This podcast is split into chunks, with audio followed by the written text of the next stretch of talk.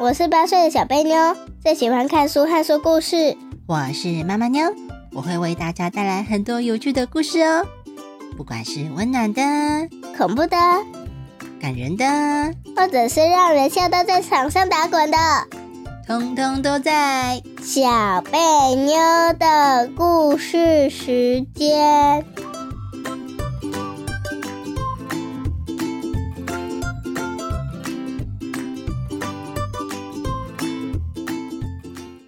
大家好，我是小贝妞，我是妈妈妞呀。故事时间到了，耶！今天要来讲立木为信的故事哦。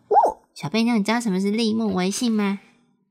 把木头立起来就代表信用吗？哦，把木头立起来就很有信用啊，是这样吗？好像不是这样哎。那这样，如果我要表示说我很有信用，我就去拿一根树枝把它插在地上，我很有信用。是不是这样的故事？我们一起来听听看吧。好，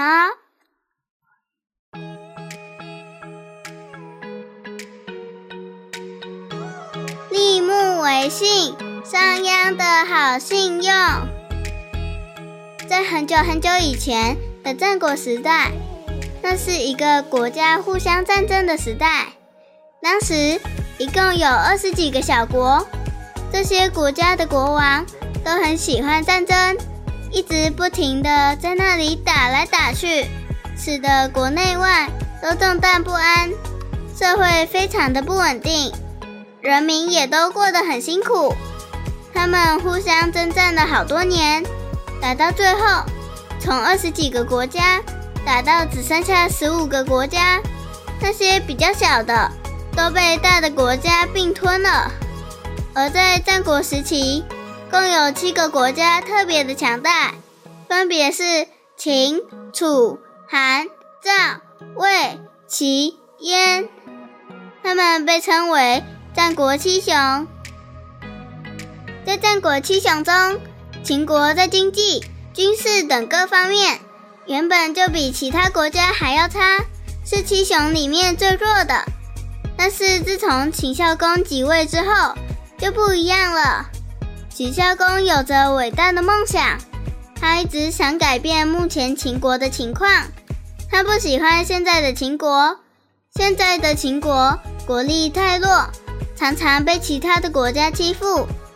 但是看看现在的这些大臣，全都是一些老古董，只懂得遵守旧有法律，然后在那里混日子。这种情况对于秦国一点帮助都没有。根本无法改变现况啊！但是只靠他自己一个人说要改变，实在是太困难了。所以他就想了一个办法，对全天下发布了求贤令，想要找有能力的人来帮助他。当时秦孝公的求贤令是这么写的：秦国经历了好几任的皇帝。国家一直都很不安宁，一直接二连三的不断发生许多的事情，让我们根本没有心思去顾虑到国外的事。结果竟然有三个国家趁秦国有难的时候，联合起来攻打河西，把原本属于秦国的河西给占领走了。嗯，不仅这样，其他的国家。也因此认为秦国很弱，对秦国的态度也就变得相当的差，常常看不起我们。这真的是让我感到非常的难受，心里觉得十分羞辱。我的爸爸还在位的时候，他努力的把边境的战争全都平定下来了，还迁移了首都的位置，就是为了要出兵去东征。想把原本属于秦国的河西给抢回来。现在换我当皇帝了。每次我只要想起爸爸没有完成的心愿，心里就觉得十分的难受。我不喜欢现在秦国的状况，也真的非常想要完成爸爸的愿望。如果有人能够提出很棒的计策，可以让秦国变强，我一定会给他一个大官。并且愿意跟他一起分享秦国。后来有一个魏国人商鞅，他看到求贤令之后，就来找秦孝公。他们两个互相畅谈了让国家变得有钱、让兵力变强大的对策。秦孝公听了商鞅的办法，听得十分的入迷，膝盖还不知不觉的向商鞅越靠越近。两个人就这样一谈就谈了好几天。秦孝公非常的有兴趣，一点都不会疲倦。后来，秦孝公决定重用商鞅。请他来改变秦国的法律，也因为秦孝公的这个决定，最后成功的使秦国成为战国七雄里最强的国家。商鞅在变法之前，知道推行新的法律一定会有困难，可能大家都不会相信他，所以为了要让老百姓很相信自己，他想出了一个很有趣的计划。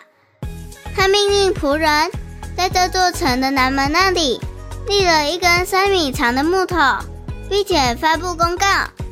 公告里写着：只要有人能把这个木头从南门扛到北门去，他就会提供十两黄金的奖金给他。这一个公告引来了许多老百姓的注意，他们围在一起互相讨论。其中一个人说。这根木头谁都可以扛得动吧？只要做这么简单的事情，就可以拿到十两黄金。这中间一定有问题。另外一个人接着说：“他们是不是在跟我们开玩笑啊？这应该不会是真的吧？”就这样，围观的人们没有人相信商鞅的公告，大家都不相信这么简单。就可以拿到十两黄金，也就没有人愿意去扛这根木头。过了两天，这根木头还是好好的立在南门，根本没有人动过。商鞅看到这个情况，觉得很有趣，这跟他原本预料的一样，所以这次他修正了公告，请仆人重新贴在南门。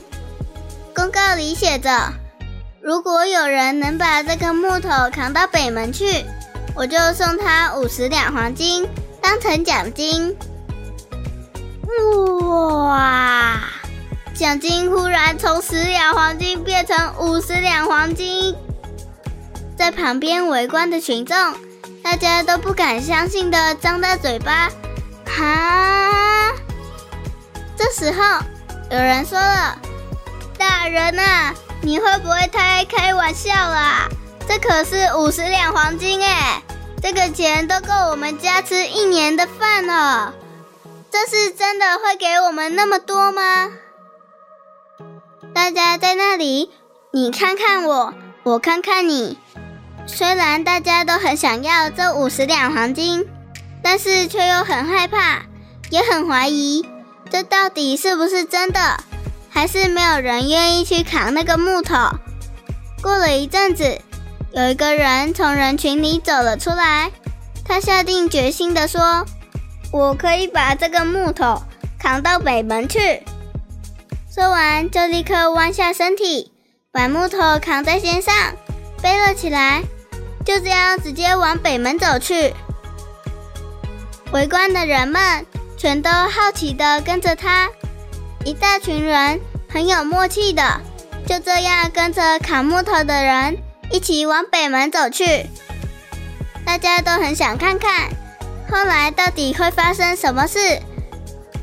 当那个人走到北门之后，才刚刚把木头放了下来，擦了擦头上的汗，商鞅就立刻叫人拿着五十两黄金跑过来交给了他。哇！大家不敢相信的看着这个人，再看看他手上的五十两黄金，大家忍不住全都开始拍起手来。哇！真不敢相信，商鞅竟然真的给了奖金。原来商鞅不会骗人，他是一个说到做到、守信用的人呢。老百姓纷纷称赞商鞅是一个守信用的人，商鞅的计划就这样顺利成功了。他的好信用赢得了秦国百姓的心，让大家都愿意相信他。后来，当他制定的新法律颁布后，果然进行的非常的顺利。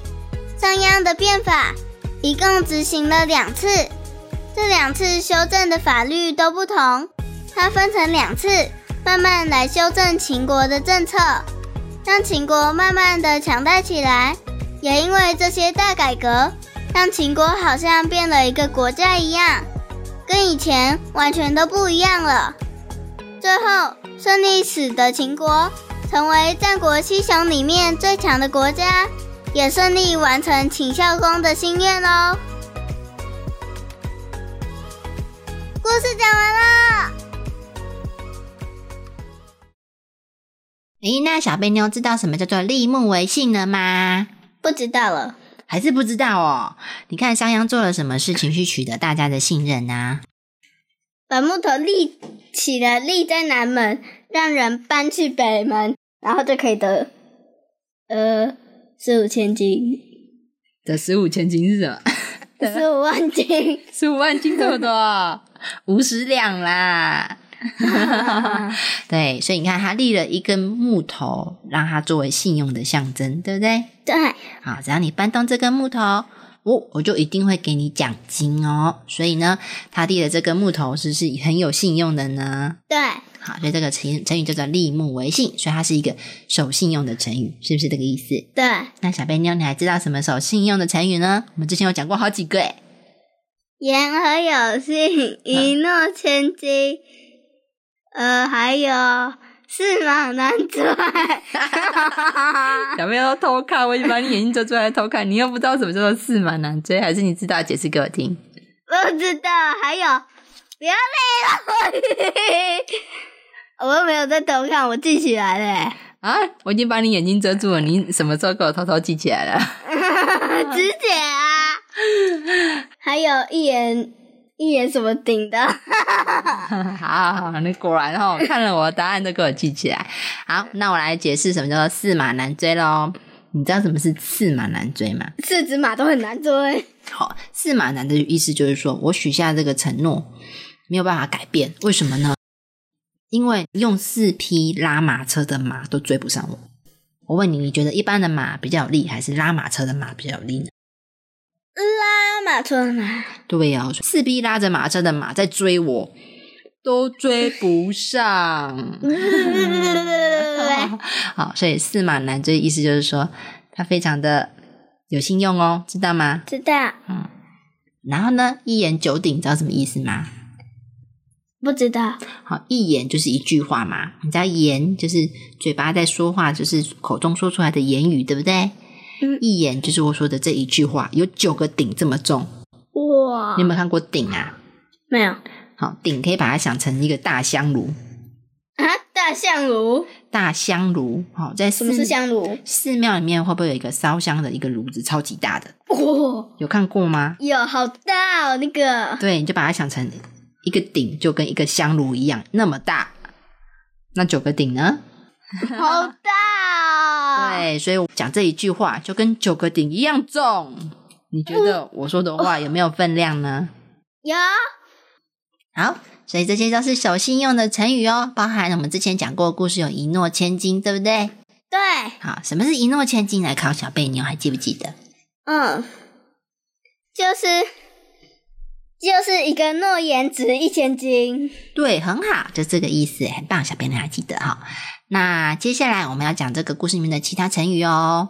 我们有一句叫做“接二连三”，哦，有没有印象？有。哦，这个国家接二连三的不断的发生了一些天灾啊？什么是接二连三呐？就是一直来，一直来，一直来。对，然后一的后面接了二，二后面又连着三。所以就是连续不断的意思哦。所以我刚刚说的啊，接二连三的一直不断发生天灾，那就是发生什么事情呢？很多天灾，很多天灾哦。今天是台风，明天是地震，后天呢山崩。哇，什么是山崩？山崩就是山上的石头滚下来啦。哟，所以山崩其实很危险，尤其是发生在地震之后，特别的容易山崩哦。因为地震摇摇之后呢，哇，都松了，都松了。然后你这几天呢，就可能山上会有一些石头会落下来，会落石。所以人家说地震之后呢，千万不要去山山上或者是山附近，你很容易被落石砸到，或者是有可能隔两天之后，突然上面的某一个大石头啪，整个下来，这个山都山的头被削下来一样，整个山崩垮下来了，好危险！这些都是天灾哦。嗯，我要造句。好，他一直接二连三的吃东西，难怪这么胖。接二连三的吃个不停啊！对，嗯，我再加一点，我再加一点。哈哈哈。他一直接二连三的吃东西，而且都不去运动，难怪你那么肥那么胖。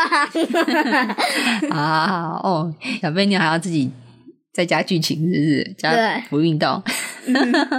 好，下一句成语议论纷纷，议论纷纷，猜得到是什么意思吗？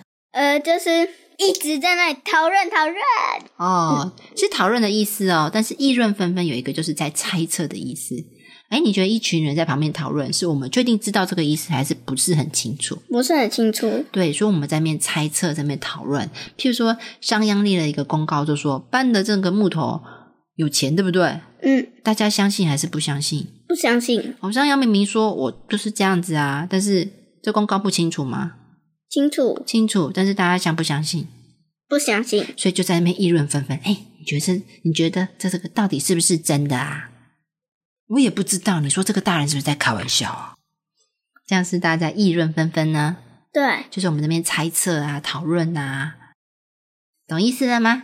懂。那来造句吧。